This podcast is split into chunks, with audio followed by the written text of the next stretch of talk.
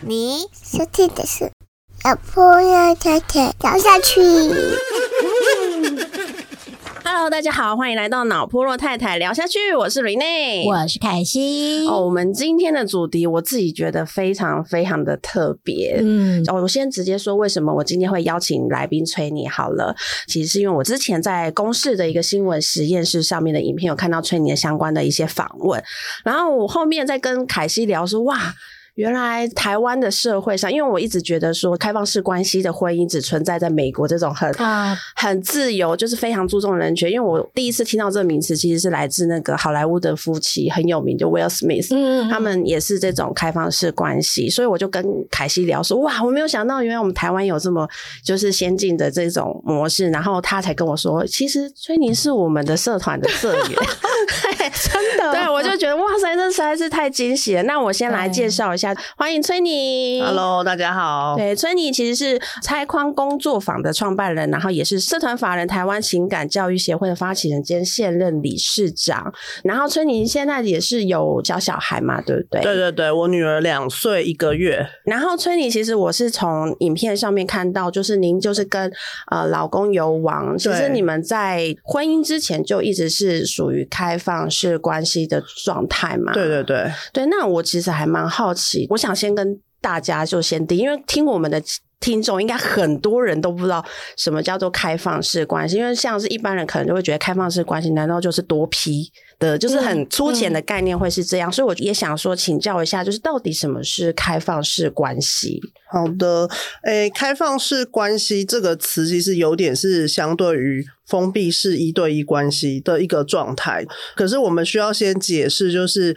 我们在谈开放式关系的时候，有几个蛮重要的前提，就是这样子的关系，它是在。就是双方都合意、同意的情况下，知情同意说哦，我们彼此的关系就是就是没有限，就是只有对方的状态。嗯对，所以就是像那个呃，比如说跟我们比较常见或者大家熟悉的，比如说劈腿或偷吃或外遇，嗯最大的差别就是这样子的开放式关系是呃事先就讨论好的，嗯对彼此合意的情况下，嗯然后这个是前提，然后才有后面所有的事情。嗯，就是必须要达到前提才开始这份关系，而不是就是这个关系之后中间突然劈腿说啊，其实我是开放式关系这种。对啊，那个就是如果隐嗯瞒或是欺骗的话，就比较就是一般的就是 cheating 嘛，就是外遇那一种。嗯嗯对对对对嗯对，然后其实就刚刚也有提到啊，就是像开放式关系，大家比较可能理解就是，诶，如果是男女朋友的状态，这种关系好像比较让人可以接受。那当今天因为毕竟台湾的现今法治社会的状态下是嗯夫妻是一一夫一妻制，对，所以那如果像你们这样开放式关系要放进婚姻里面的话，通常跟伴侣之间必须要又要达到应该更深一步的一个共识，又会是什么？呃，我觉得谈到婚姻就是结婚这件事情，因为像我跟我先生，我们之前就是呃花了一些时间，就是要先讨论好说，弄清楚我们为什么要结婚。。对对对，因为我觉得一般人很多人是会把婚姻这件事情、婚姻关系，把很多不同的事情混在一起，嗯比如说感情、爱情，然后呃想要生儿育女，嗯。然后或者是家族之间的结合，这种嗯。亲属关系，嗯然后或者是呃财产，或者是各种权利义务。嗯嗯但是我觉得，呃，如果是开放式关系，在进入婚姻的时候，其实我们一个是蛮清楚的，知道说结婚这件事情，它是一个很关乎法律上面的嗯权利义务的嗯保障的事情。是然后我们为什么要结婚？比如说我们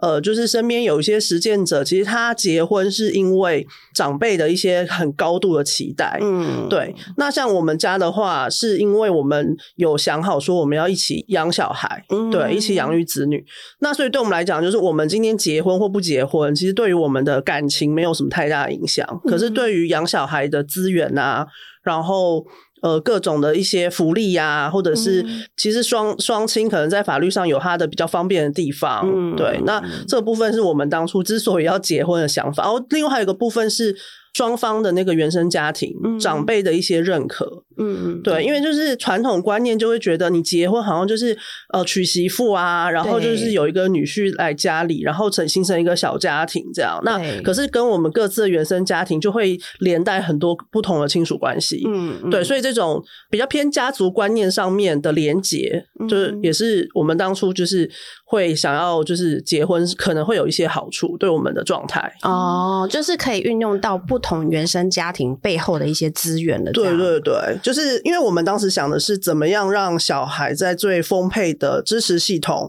的情况下，可以好好照顾。哦，你们其实想的非常的理性的概念呢。可能因为我自己是社工背景的，嗯对，所以其实对于这方面，呃，我还蛮相信说，其实一个小家庭，比如说就是只有夫妻两个，然后嗯单独带小孩没有后援这件事情，其实对不管对大人小孩来讲都是比较辛苦的。嗯，没错没错，对对，所以一养一个小孩本来就需要非常非常多的支持系统，嗯对。嗯，是。那我我再拉回来一点，就是在婚姻之前啊，那你个人的经验，你是从什么时候突然觉得，诶，我其实是比较适合这样开放式关系的经营？好，我还蛮早的哦，我就是大概大学研究所的时候，就二十几岁的时候，嗯，对，可能是我早年的呃性的探索，还有感情的经验，就让我觉得说，我其实蛮想要，一个是跟我的伴侣之间有非常坦诚的，什么都可以聊，就是也是一个很好朋友的关系。嗯嗯，然后，但是我也觉得说，哎、我其实有可能会同时爱上不止一个人。嗯。或者是我可能会想有不同的呃，可能是身体上面的尝试，嗯，对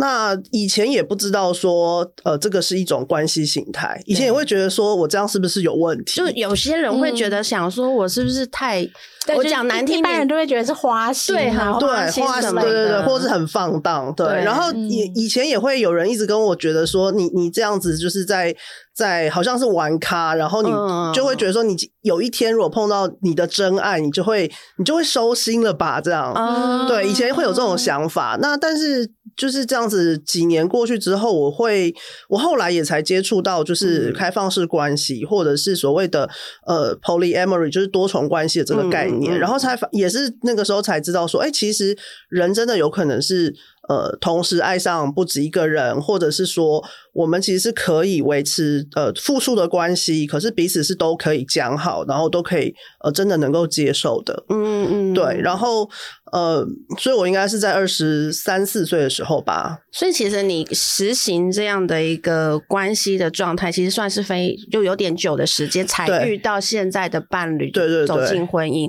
对，那你怎么会觉得是他？因为你一定探索过很多伴侣，那为什么会就是他？他就是你唯一的那个，你想要跟他有婚姻的这个这一我。觉得坦白讲啊，就是呃，我虽然有很长的就是实践这样子关系的经验，嗯可是我觉得在台湾，因为我又不太想要谈什么异国恋情，或是有些人觉得说、哦、外国人可能比较较开放比较可以接受。接受这一种对，可是我自己其实不想要跟外国人交往，嗯所以我的对象都还是就是台湾的本地的人这样。然后很现实的问题就是，真的能够接受这样子的关系，甚至进入到交往关系的男生，台湾男生其实并不是很多。嗯，哦会不会有些是假意的？应该是说，比如说你跟他约会啊，或是你跟他上床啊什么的，其实就是维持一种暧昧，然后就是没有感情承诺的那种关系。其实，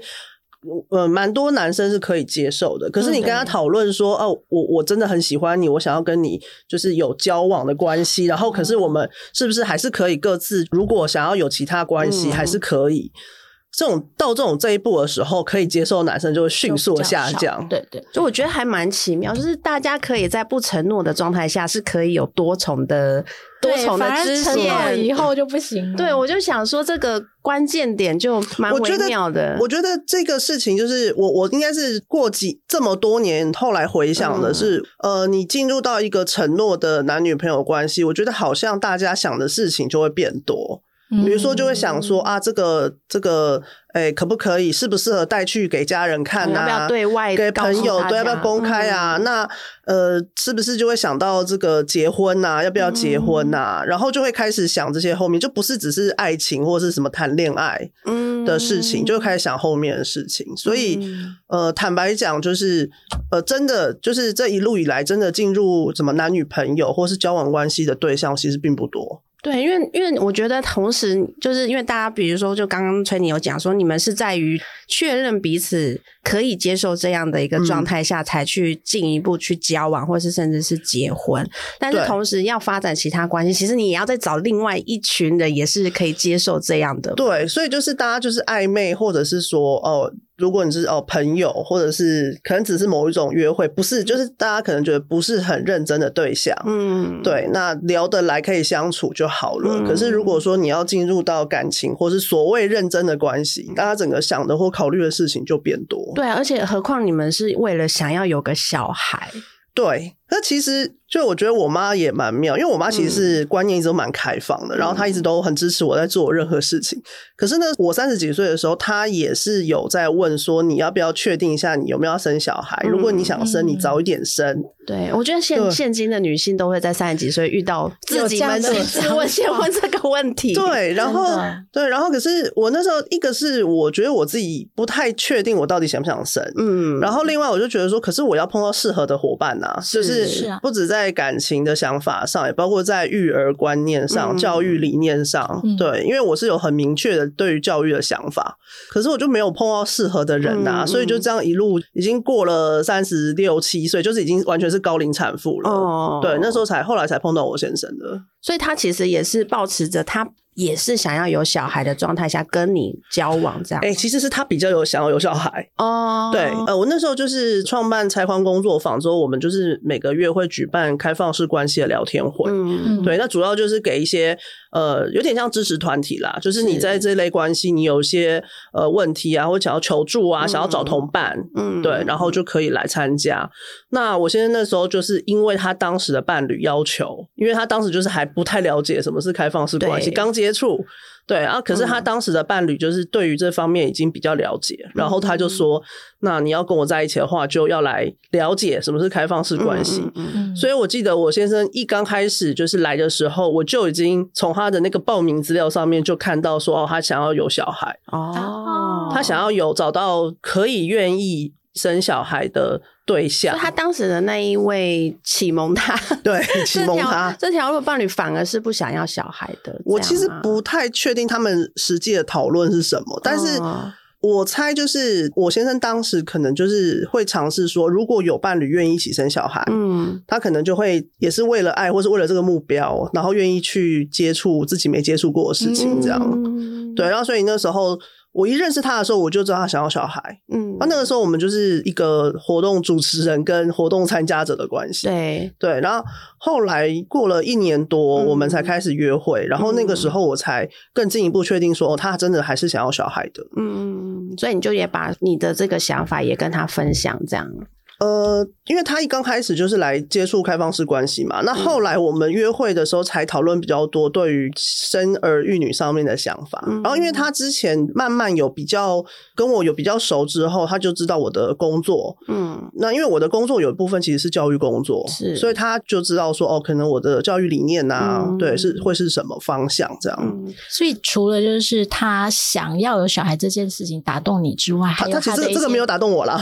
就是是可能有。有一个小小的窗让你看到它，对不对？除了这个之外，可能在你刚刚提到，可能教育理念呐，或者是什么之类的，都跟你还蛮相合的，对不对？对，那个是后来才发现，我们后来才发现说，其实我们有好几个。共同认识的朋友，然后都是那种比较是呃，比如说亲子共学团的圈子，嗯，可是我跟我先生是在不同时间认识他们的。哦，所以那些共同朋友那时候一刚知道我们交往的时候，大家都吓到这样，因为就觉得我们也太巧，两个不是他们觉得我们根本就两个世界八竿子打不着的人，怎么可能会在一起这样？对，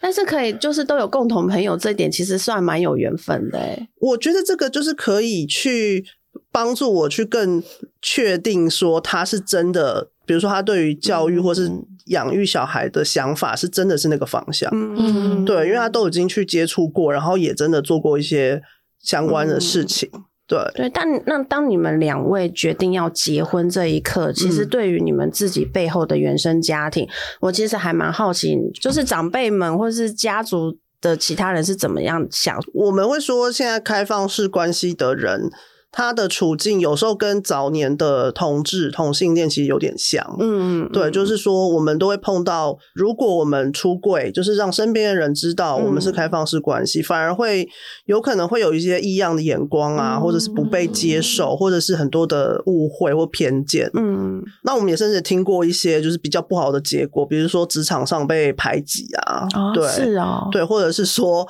可能真的家里面有没有到赶出去的地步不知道，但是有可能真的家人没办法接受，嗯，有些争执会出现，对，所以我们两家就是其实我们各自对于家人们就是让他们知道的状况不太一样。哦，比如说像我妈妈就是什么都知道，所以她就对于我就是有怀孕，就是那时候我三十八岁，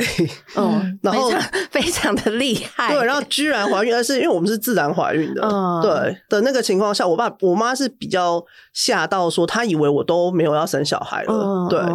然后就哎突然发生这件事，可是像我我爸爸就是他，因为他知道的没那么多，嗯，他就会，我觉得他就是有一种哦，我终于等到我有小孩。就是我我的好像正常的路径，对，我的小孩终于有人要结婚，然后甚至要生小孩，他终于有孙了，这样。对，因为我我我后来发现，我爸非常羡慕我小姑姑，就是我我姑姑就是也是有两个孙，然后他就是其实亲自带，所以他们是没有送什么保姆或是托育都没有，就是自己带。嗯，对。后来就知道说，我爸其实很羡慕，就是可以，所以他后面有给你很多这方面的支持嘛？就是他是蛮主要的协助者之一。可是因为我跟我爸就是。是曾经有几年的关系非常紧张，所以就是我觉得那也是一个重新学习相处或互相适应了。哦，那总之，可是像我先生他们家，其实就因为他跟他家里面的关系本来就不是很亲哦，所以其实也不需要让他们知道太多。对，然后对他父母来讲，也会也会觉得说，哦，我这个儿子就是也是快四十岁，终于有人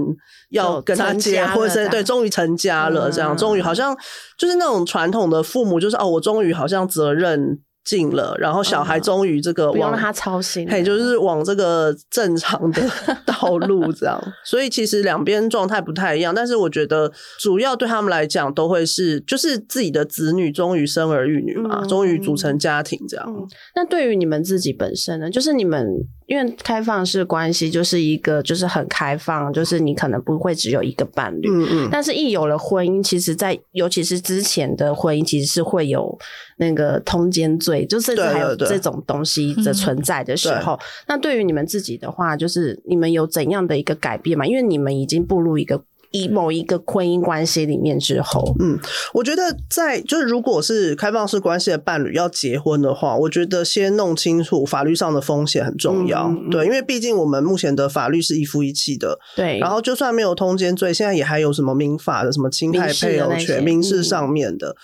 那我觉得其实可能我们跟另外一半之间、配偶之间比较就是没有什么问题。可是如果你今天是有其他的伴侣，其他伴侣他会有他的法律风险，嗯，所以我们反而是要怎么样去让这个？呃，可能是对保护他们，或者是我们要很明确的去留下，就是我们可能社群里面还在讨论，就是说，比如说现在法律上的实务，就是你要怎么样去留下各种书面的证据，说我的配偶是真的每一次都知情同意我去跟别人约会，或是跟别人暧昧什么的。然后我觉得这是法律上的保障。然后另外一个是回到关系的本身本质，就是我们更不能也更不应该让我们的感情就是如果出问题了，然后在面摆烂。我觉得人跟人之间的感情是这样，就是我们这么亲，然后我们甚至生活在一起，然后总是难免可能会有些冲突，或者是生活适应什么的。对，那当关系感情出问题，或者是有冲突的时候，有没有适时的，就是尽快的去沟通，尽快的去处理，对，尽快的去调整。嗯，对，因为我觉得很多夫妻到后来就是各种法律纠纷，或者是说觉得要拿，比如说去法律去。去报复对方或什么的，其实很多是前面在关系有状况的时候都没有去处理，到最后就是我就是不甘心啊，我就是想要搞你啊，嗯，对，所以各种可以搞的方式就是就是就会出现。法律其实有时候也会是一个这种变成一个报复的手段，这样。对对对，所以我觉得一个是要了解法律上的风险，然后另外是我觉得。本身的感情的关系的品质还是很重要。因为像我跟我先生其实是，诶，因为我们我以前是完全独居，我很喜欢一个人住，嗯嗯嗯，然后现在是被迫就是要跟一个两个同居人啊，还有我们家小孩，对，然后其实花了蛮多时间在互互相适应。嗯，我我都会说，我们去年其实一整年，我跟我先生有各种大大小小的吵架，然后就觉得感情起起伏伏这样，对。可是我们就是尽力调整。那对小孩呢？你们会因为小孩现在目前还蛮小的，对对对。那你你未来有打算计划让他知道说，哎，其实妈妈跟爸爸其实是有一个这样的一个前提下结婚的吗？我觉得一个要看他年纪啦，然后一个是要看我们就是比如说呃，我们各自的状态的情况，因为比如说像。呃，我其实是在生小孩之前有另外两个伴，嗯嗯，对。那我先生那时候是几乎快已经快没有其他伴了，这样对。那但是我的另外两个伴，其实在我生小孩前后，我们就纷纷的就是结束或者是比较疏远。是，那所以我们现在其实我目前的状态其实就是我们都没有其他伴侣，嗯，对，所以我们就是一个，我们都说我们是开放式，我们从来没有说要封闭，但是我们就是没有其他伴侣，就刚刚好也是对，很多很多人的经验也就这样吧，小孩刚出生，然后你可能。这样，我确实啊，因为就连我们一般的婚姻，对啊，也没什么心思跟自己的老公有一些其他的，就是比较亲密的那个想，你说谈恋爱吗？对，就是已经完全没有。对对对，然后我们其实身边朋友就说，不管是不是开放或一对一朋友，就说你大概等到小孩上小学之后，就比较有可能，对，再去过比较多自己的生活。对啊，所以我觉得现在这个阶段是这样。那我觉得小孩就是要看他，哎，我觉得比较有趣的点会是他以后，比如。当他开始慢慢有那种喜欢，嗯，那种对于感情的那种意识，可是那个可能在都要小学中年级吧。不知道现在小现在中大班就有喽。对，很多都有男女朋友，就幼稚园，然后在那边手牵手。对，可是我我的感觉之下，他们就是一个彼此有好感，但不一定真的是感情啊。对啊，这但是我在猜啦，就是有些大人可能会，比如说小朋友很小，他可能会不知道。所以我都说一对一的这种观念其实都是后天的，就是对啊，比如说小朋友他一下说啊我喜欢这个小朋友，一下说另外一个，对，然后旁边大人很紧张说你怎么可以一次喜欢两个，你一次只能喜欢一个？其实这个这个完全是是后天，因为想说其实过去的社会也并不是一对一关系啊，嗯，对，对啊，对啊，然后所以我说我觉得就是怎么样过程中他跟他谈论，比如说喜欢的朋友啊、同学啊，甚至到他到。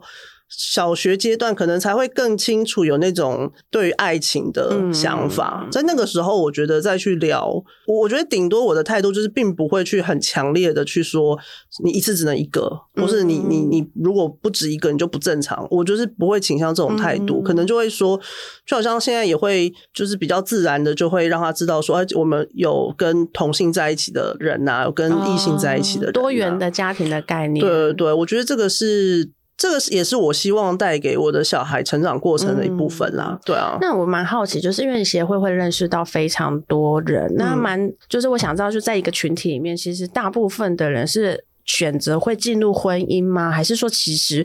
可能这样的状态下，比较少部分人才会想要进到婚姻的关系？我觉得我们就是。如果你是在结婚前就知道你想要走开放式的话，嗯，那进入婚姻这件事情，我觉得大家都会有。各自有蛮务实的想法，嗯，对，就是很多人可能是拿结婚来证明彼此的爱情，可是我觉得我们就比较不是这个走向，我们就在想说结婚可以结多少税，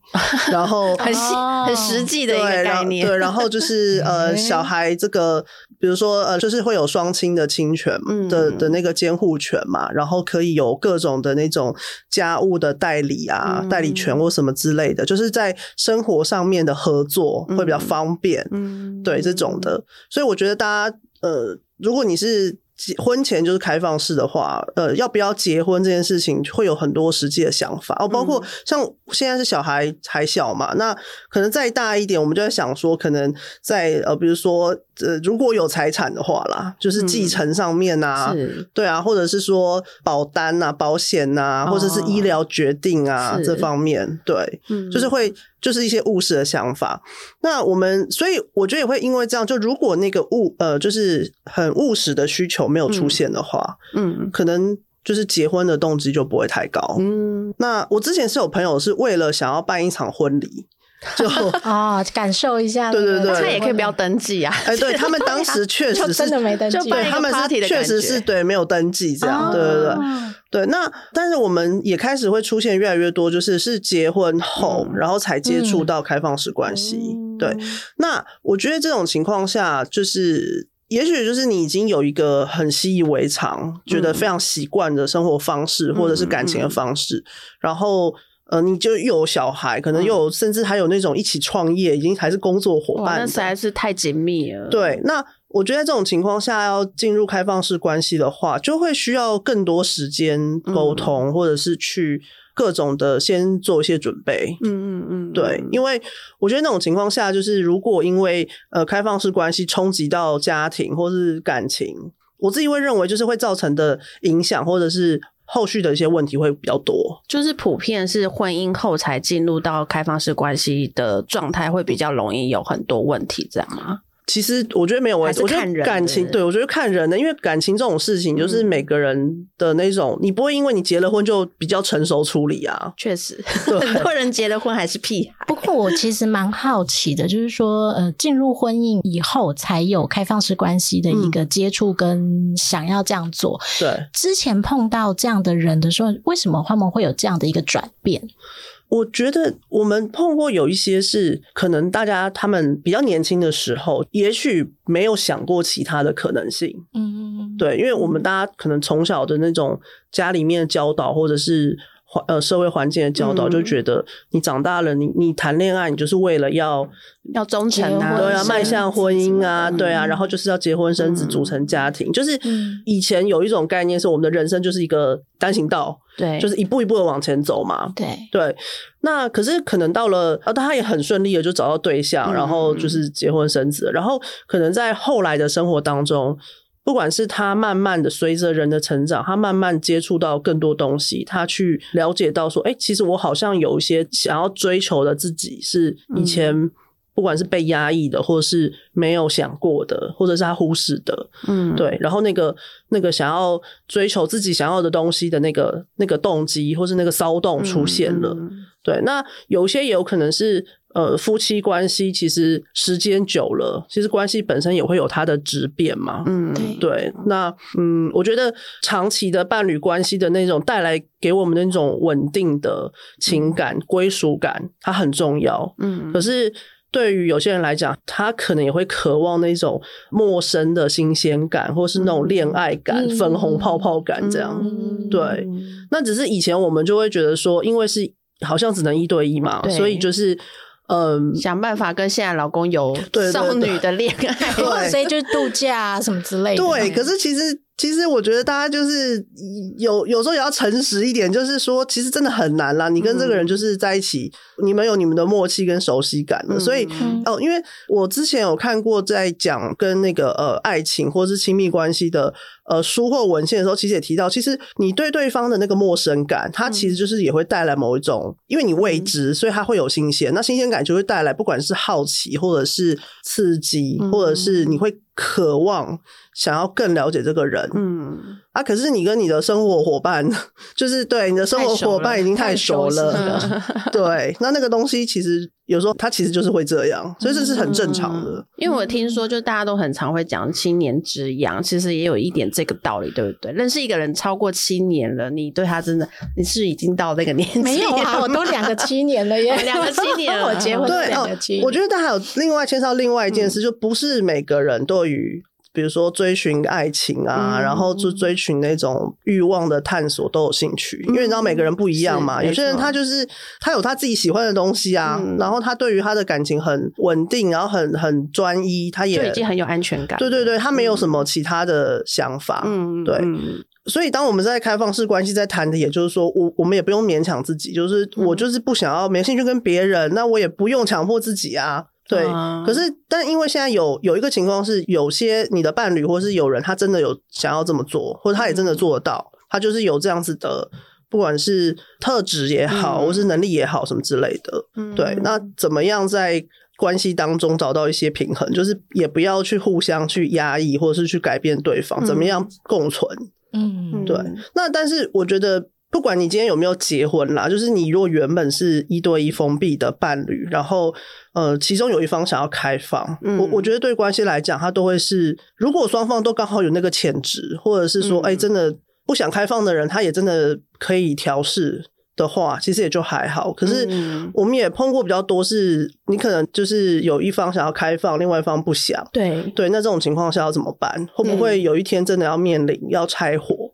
对对。那通常就是要走进婚姻，大家大部分都会是因为想要小孩嘛？也不一定哎哦，但是我我身边有那种，就是他们的交往好像就是以长期生活为目标，所以他们他们也就结婚了。对，然后他们结婚好像也很长一段时间没有小孩，嗯，然后后来也才讨论到说要小孩，有小孩。对对对，那小孩就是像你刚刚讲，就你分享，就你个人经验，小孩之后会有一个个人的生活终结，那也也通常会因为就是哦，可能。本来跟伴侣都是比较开放式关系，那因为有了小孩之后，变成哎，你们好像生活模式越来越一对一封闭的这样了。嗯，我我只能说，就是如果啦，如果我怀孕前的其他关系，他们是可以度过这个调试，然后再找到新的就是新的维持的方式的话，我我应该不会特别想要结束。嗯，但是因为他们就是没有办法。嗯嗯，对，那。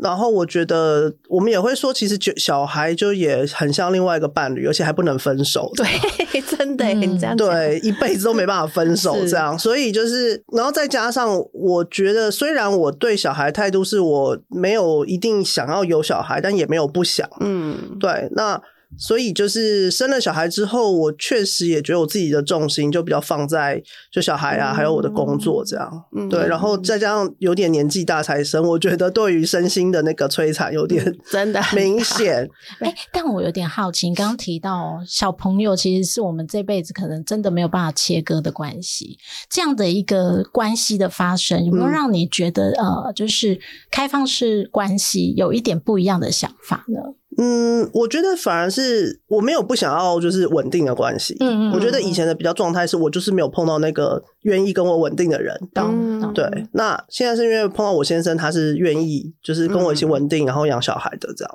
对。那对于生小孩前后，在我关系开放关系实践上的差别的话，我比较是觉得，哎，也是蛮现实的问题。哎，就是因为我们人时间就这么多嘛，一天二十四小时，然后又还有。各种情绪上啊、精神上面的那种负担，我坦白讲，就是我以前比较多，呃，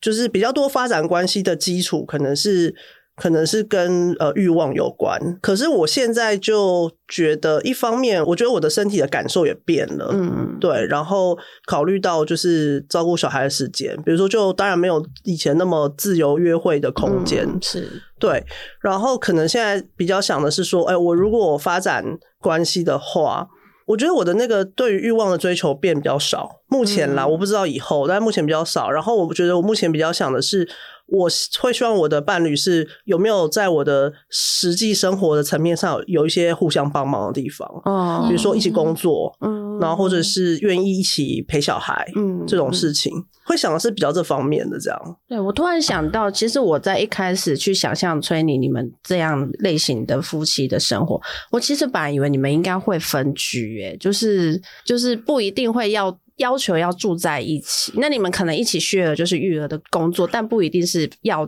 同在。这个事情很有趣，是我们有讨论过，说等小孩大一点之后，嗯，他比较可以呃自由的，然后比较可以调试在不同的地方生活的话，有可能会再分开住。嗯，对。但是，所以我那时候怀孕的时候。怀孕的时候，那个时候刚好碰到那个疫情三级警戒的时候，对对。然后那时候我先生就在家工作了，是。然后他那个时候，我们那时候本来是分开住的，嗯。然后他就在那个时候搬到我家来，嗯，对。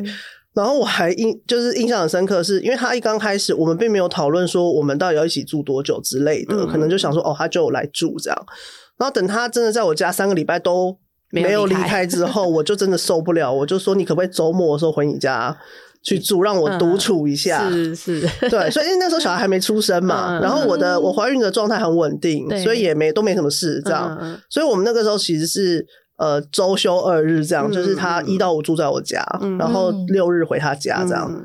然后现在我觉得，因为小孩还小，所以就是很需要人力嘛，所以就会需要一起住。而且我也会觉得说，一起住对于就是小孩的，比如说安全感啊，或者是对于呃，就是主要照顾者的熟悉啊，当然都比较这个这个时候是主要考量这个啦。但是也不太可能说他还没有很独立，或者是生活自理的能力很好的情况下，然后或者是说他现在可能就是会认床，或者是一定想要跟妈妈在一起，嗯，或者是说。他爸爸就是我先生，他也会希望跟小孩有紧密的关系，是对，所以现在这种时候就不会考虑分开住，嗯，对。但等他再大一点，其实各自如果三个人各自都有各自的生活，嗯，就就可能就比如说他大学了之后这样嘛？对啊，或甚至国高中之后就对。我发现你们其实就是对于小孩的爱这件事情。改变你们很多，你们的一个个人的抉择，哎，因为我本来我我真必须说，就是真的很刻板印象，就我觉得很感谢崔你今天来，可以让我有一些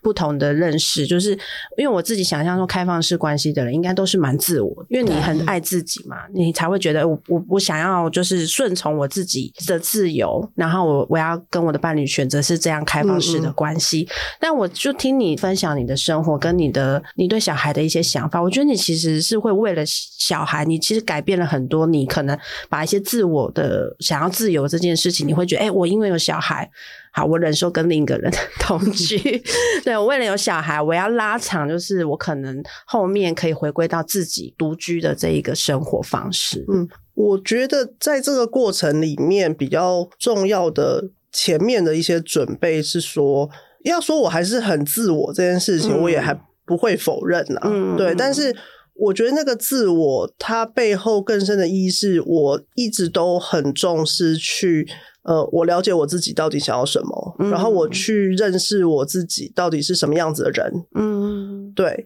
然后我想要过什么样子的生活，然后我会希望我的。生活的选择或是决定，我是经过我有机会去收集资讯，然后做出决定的。对，就是比较不想要过随波逐流的生活。是是，对。那我觉得小孩出现这件事情，他不在我的意料之内。嗯，其实他不是我计划中的事情。嗯，对。那但是当那个时候我一发现怀孕的时候，我我的想法比较是说，我觉得。可能刚好我那个时候也真的很幸运，在一个人生的阶段，是我可能工作上想做的事情都差不多做过了，对。然后我也感觉到我有我是有能力去去养照顾小孩的，对。当然后来第一年，我那时候我第一年的时候，其实是在摸索，说我到底有没有办法当全职妈妈。哦，好像每一个人都这样，真的吗？妈妈都这样啊，很多我身边的朋友都会，有些可能连育婴假都不敢请，但他一定有内心有个渴望，是我到底能不能放下我现在的工作，去全心照顾我的小孩？对。然后我那时候也也一样，因为我那个时候就是呃，因为这个时候我觉得我先生还蛮棒的，就是他他就是会觉得你不要那么累，就是他一直都觉得说你不要那么累，你不要就是一一直想要自己弄，因为甚至连那个时候我很我为了想要自然产，其实做了很多准备，就是我的状况是没有办法居家生产，但是我还是想要在医院里面尽可能保有我的那个就是自主权，这样，所以做了很多准备。然后，可是我现在他就会觉得说，你那么就是他也是会觉得说，不要那么不用那么累那么麻烦。嗯，可是他也就尊重我想要做的方式，他也就陪着这样。然后那时候带小孩也是啊，他就觉得说，你就找保姆就好啦。哦，对。可是对我觉得确实妈妈们会觉得说，哎，我到底有没有可能？嗯，对。那我那时候后来发现，我真的没办法的时候，我真的太需要有足够自己的时间的时候。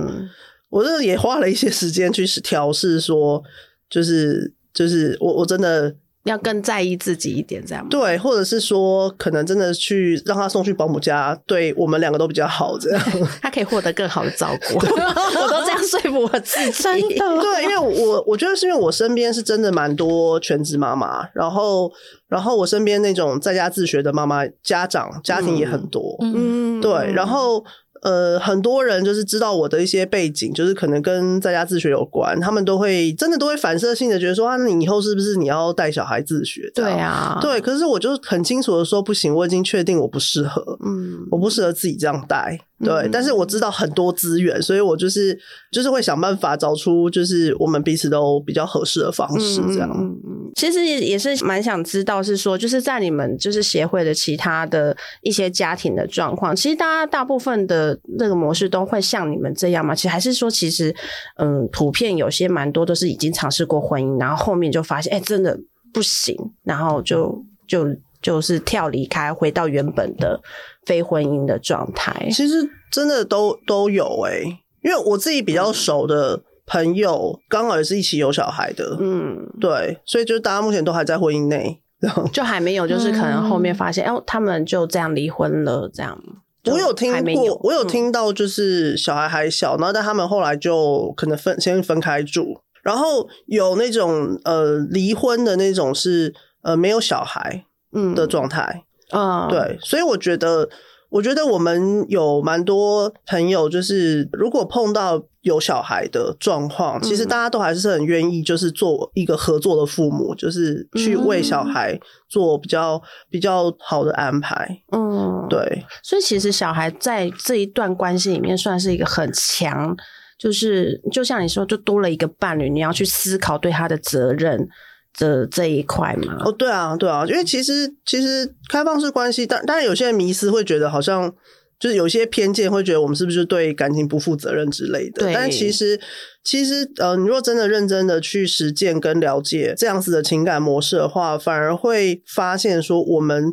对于责任这件事情，然后对于尽可能不要伤害别人这件事情，其实很在意。嗯，对，就是今天，其实我跟我先生是结婚婚姻关系，但是我们婚姻之外的其他伴侣，也不是说那种招之即来挥之即去，然后好像可好像想要就要，不要就丢掉，就是这样，其实很伤人啊。对方呢也是一段感情嘛，是，对啊。其实你们对于彼此的关系，反而跟像我们这种一对。一之外的人，你们反而是更尊重对方的想法，而且很开放式的、透明式的告诉对方说：“哎，我现在可能有这样的状况，或者我需要什么，你需要什么。”嗯嗯，大家可以多很多这样的沟通。那我比较好奇的是，你会怎么样教导你的小朋友？就是你会不会很重视他在情感这个方面有呃什么样的一个学习呢？我觉得在情感上面的教导就。有点像是我那时候在创情感教育协会的时候，虽然我们协会主要目前主要的对象是大人，对，因为我们觉得其实成人的情感教育或是情感处理情感关系的能力如果提升的话，其实受惠的一定会是身边很多人这样。是，所以对我我对我的小孩，我就会蛮在意的或者重视的是说，因为。情感教育或情感关系，它不是只有一对一或开放式这件事，它背后其实还是在于，还是回到说，我们能够呃真的去认识自己，然后我们去了解我们的情绪，然后我们的情绪是从哪里来的，然后你背后那个情绪背后有些什么，不管是原因啊，或是动机啊，或是目的啊，或是你想要表达的事情是什么，嗯，然后你跟人的沟通，嗯，对，然后你能够去我们彼此。呃，彼此之间，就人跟人之间是能够去好好的去讨论或是商量。嗯，至于他今天想要爱异性或同性，然后他今天是想要跟一个人在一起很久，或者是他想要跟不同人在一起，这个可能就对我来讲不是那么重要，而是说他今天在他的情感关系里面，他他自己不要委屈他自己，嗯，委屈压抑他自己，但是他也不会去呃去伤害，或者是想要去控制别人。嗯，对我觉得。我觉得这些东西是比较比较根本的东西。对我觉得形态、形式或者是模式这件事情，它因为说真的，就是情感或是亲密关系是我们一辈子的事情。就是我们今天现在就是有结婚，然后有一个家庭，可是我们怎么知道二十年后我们自己的感情会有什么变化？嗯，对，因为就那个呃。我们目前已知的这个，就是国外的一些开放式关系的实践者的记录。嗯，其实他们有很多是可能一开始是开放，然后后来有进入过婚姻，一对一的婚姻。嗯，然后后来又又继续，就是又可能离婚继续开放。嗯，对，然后甚至可能也有曾经是异性的伴侣，然后后来发现自己可能也可以接受同性的伴侣。对，就真的是一辈子的事啦。就连我们自己都。可能会有一些变化。其实它不像是一个设定，对不对？就不是说哦，我被植入好，我这一次只能我永远都只能接受这个状态，这样对。对，因为情感模式就是关系形态这件事情，它其实真的比较有那种文化的影响。嗯，对，文化的影响，那不会像说呃异性恋或同性性倾向这件事情，目前也许被认为比较是有先天的成分。嗯，对。那但是。关系形态这件事情，你是不是真的都只能爱一个人，还是你可以爱上不同人？然后这种你能不能多重这件事情，好像目前看起来是比较有可能调整的。嗯，只是看说我们自己的呃碰到的状况跟我们的选择。那我觉得在节目的最后，我想请教崔妮啊，就是我相信可能有，因为我我自己在看那个公司的影片，就是第二对的夫妻，他们其实是在夫妻。的关系的中间，就是可能像你说的，都遇到分歧点，嗯嗯，然后其中一方提出来说，不如我们试试看开放式关系。对，那如果今天就是有人遇到了这个，他也遇到了这个分歧点，比较容易遇，就是可以获取到正确又健康的这方面。因为我觉得大家还是很容易找到，就是很偏门的，就是教导你一些很奇怪的一些概念的资讯来源。有没有比较，就是可能应该是比较正确，也比较健康？然后也可以像崔你们这样，就是比较理性的去探讨一个关系的存在。好，哎，我可以先介绍目前市面上买得到的书，就是有翻译成中文的，一个是《道德浪女》，它是游集文化出版，一二零一九年出版的。那这本书是被认为目前是被认为就是呃，跟开放关系、多重关系的一个圣经等级的书。这样，圣经等级不是说你真的要。拜读它，不是说你要教条的感觉，对，不是变教条，而是说它比较全面的去谈，嗯，对，就是关于这个呃开放式关系或是多重关系的这个呃，不管是文化啦，然后社会啊，然后还有你实践上你怎么面对情绪啊，沟通比较全面的。那另外一个是应该是麦田出版，他们去年出的，嗯，诶，那本叫做《多重伴侣下的安全感》，嗯，对，然后我觉得这本也很适合，因为它其实是从呃依附理论的角度去切入谈多重伴侣关系，这样，所以他这个书的好处是我很喜欢，是因为他也花了很多篇幅谈依附理论，嗯，对，依附理论现在很流行嘛，就是什么安全依附啊、焦虑依附等等，即使你不是开放式关系，但是你光看依附理论的那一块，你也可以有一些收获。那后面就会谈说，那呃，如果你今天是多重关系的情况下，然后你怎么去呃去建立你的这个依附关系？这样，嗯嗯，对。那所以这是书的部分。如果你今天在一个不太方便，就是也没有社群活动的地方，嗯，对。那另外一个就是呃，我创办的那个拆框工作坊，是我们其实是有。粉砖，所有粉砖跟社团，其实一直也都有在办聊天会。那聊天会是一个比较软性的活动，这样。那诶。只是说，我们今年会不会开始尝试一些其他活动形态就不一定，就是可以看粉砖这样。是对。那我们有一个脸书的社团，私密社团，那它上面是可以看别人经验分享，然后也可以问问题求助。对，也可以在上面认识人。那台湾还有另外一个开放式关系的团体，叫做玻璃打开开。嗯他们就是会有一个经营一个比较有规模的一个网站，自己一个独立的网站。嗯。对，那上面还有收集关于呃多重关系或开放式关系的一些，可能是文献。啊，或是电影啊，然后或者是他们有请义工做翻译文章，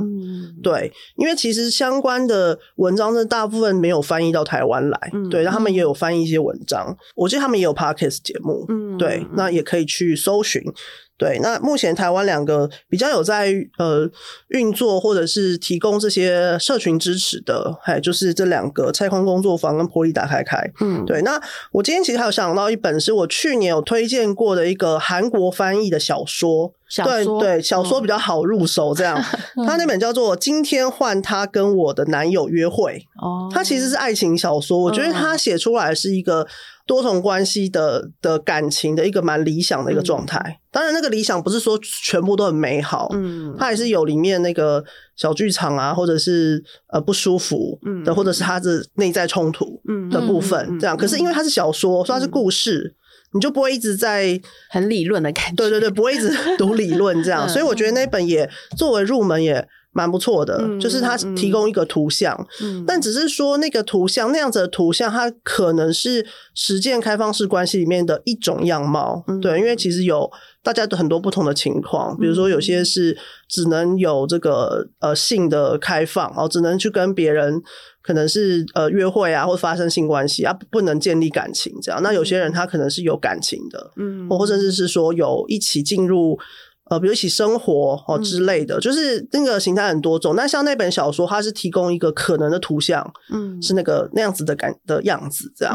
对。但是我觉得它很好入门，然后你也会，我自己当初看的时候就觉得很很粉红泡泡的感觉，这样，嗯嗯嗯，对。那所以就是大概的资源这些。那我我们。其实我会觉得说，如果像现在还蛮好的，至少有一些网络上的社群，然后也有一些实体的社群活动。嗯，因为像聊天会，其实不止台北有啦，就是台中跟高雄也会有一些场次。那呃，就是会看我们，比如说这两个团体就是的活动的规划，所以就是至少目前台湾是有两个比较具体在运作的社群，你可以碰到真人，你可以先去问问题，会做一些准备，对，然后你你们真的有想要实践的话，呃，先做准备再上路，总是会比较。没办法保证比较轻松，但至少会有一些心理准备。是，那其实你们也不一定是开放说他就是只想要实践的人，对不对？哎，对啊，其实你就是有可能想要实践或你想要了解的。嗯，我自己比较不喜欢或者是希望避免的是，他只是想要来偷窥哦，就是他就觉得你们。这一群人一定有什么问题，然后想要来偷听偷看。我懂，他其实是用一个比较有色的眼睛才观察你们，有可能对。然后我觉得我以前就是对于我，我就是一直很希望就是不要碰到这样子的状况，因为我觉得。呃，支持社群的一个气氛友不友善，其实很看参与其中的人。嗯嗯嗯，对对，因为那个没有，我觉得那个不是领导人有办法控制或左右。尤其是你们组织如果越来越大的话，这些事情都真的有可能都藏在某个角落里面，你不知道。所以我们其实也就开始去设计一些比较更。比如说更公开或开放式的，就是任何人都可以来的活动。那有些可能就是呃，会稍微看一下来参加的人，嗯，对，可能会设定一些对象。了解。那我们其实今天真的很感谢崔妮来上我们节目，那我们知道，我觉得也是让很多我们的听众的爸爸妈妈可以了解到，其实，在育儿的，就是呃夫妻的关系，其实是有很多。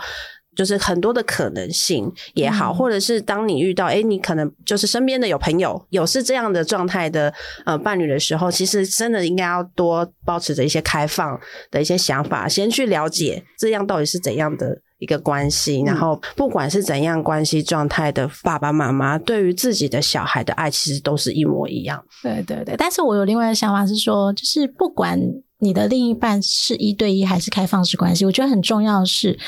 对彼此的那种坦诚跟重视彼此的那种呃交流沟通的重点，我觉得这个很重要哎。对，但是也也蛮辛苦的。我觉得就是我们大家有各种生活压力，有小孩的那个在旁边，我觉得很很难。然后有时候会觉得说，哦，我还要。这个我就觉得我已经要陪小孩很累了，然后我还要就是陪另外一个大小孩的感觉，其实还是难免有时候会有这样。对，是啊，好啊，那就今天真的很谢谢春妮来上我们的节目，谢谢谢谢大家。好，那我们下次见喽，拜拜拜拜。如果你喜欢我们的内容，欢迎订阅我们的频道“脑波洛太太聊下去”，或分享给你的妈妈友们，也可以在脸书或 IG 搜寻“脑破落太太”，就可以找到我们，跟我们一起聊聊天哦。大家拜拜。